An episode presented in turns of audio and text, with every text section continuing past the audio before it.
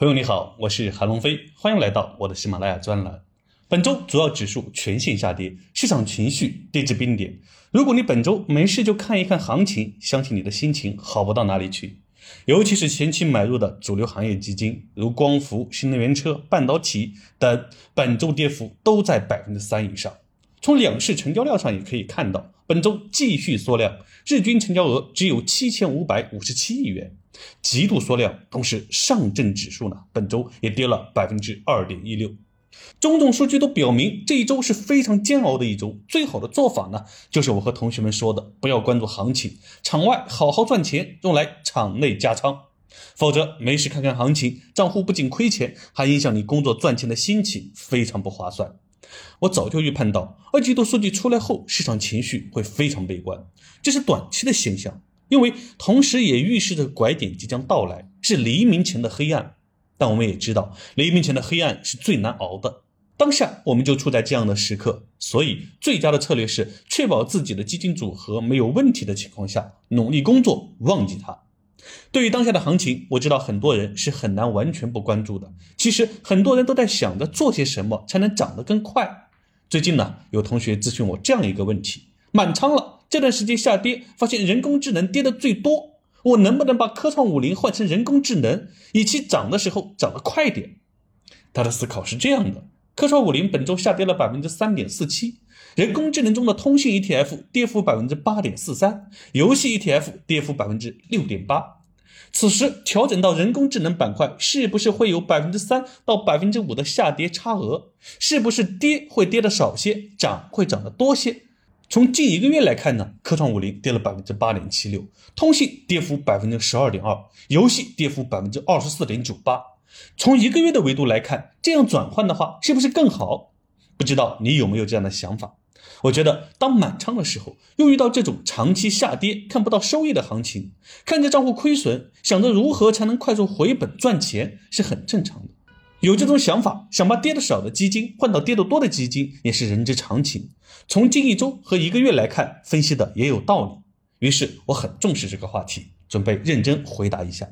我做了两件事，第一件事是回测了今年以来科创五零和人工智能板块的收益及高点回调对比，想站在比一周和一个月的维度更长一点的时间来看，避免被刚刚发生过的事情锚定住。具体数据对比如图所示。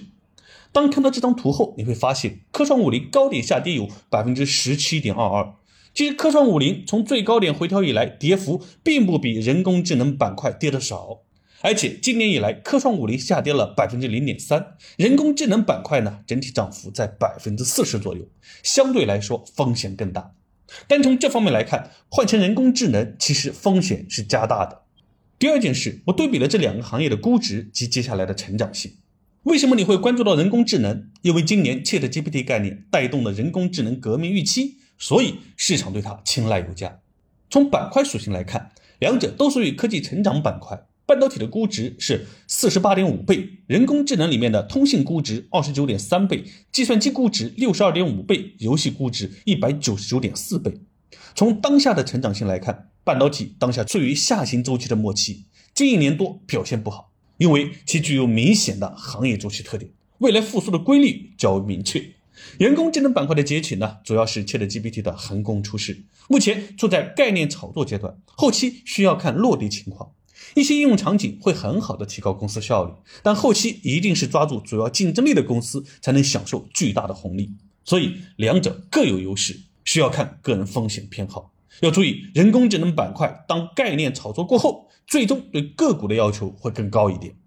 分析过后，虽然没有得出明确的建议，到底是换还是不换，但我们得出两点结论：第一，我们以为人工智能比科创五零跌得多，放长来看其实未必，这是因为人只对近期发生的事情记忆深刻；第二，风险和收益是成正比的，去博人工智能获取高收益的背后，也对个人的风险承受能力提出了更高的要求。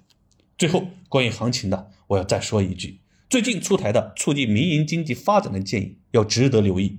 这个政策可以说是近年来最重要的一个政策，它可能仅次于零三年的房地产政策。零三年的时候，房地产出台了一个建议，就是中共中央、国务院关于大力扶持促进房地产行业健康持续发展的意见，你可以细细品。好了，本周就先分享到这里，我是韩龙飞，祝你周末愉快。接下来又是美好的一周关注我我们下一周再见。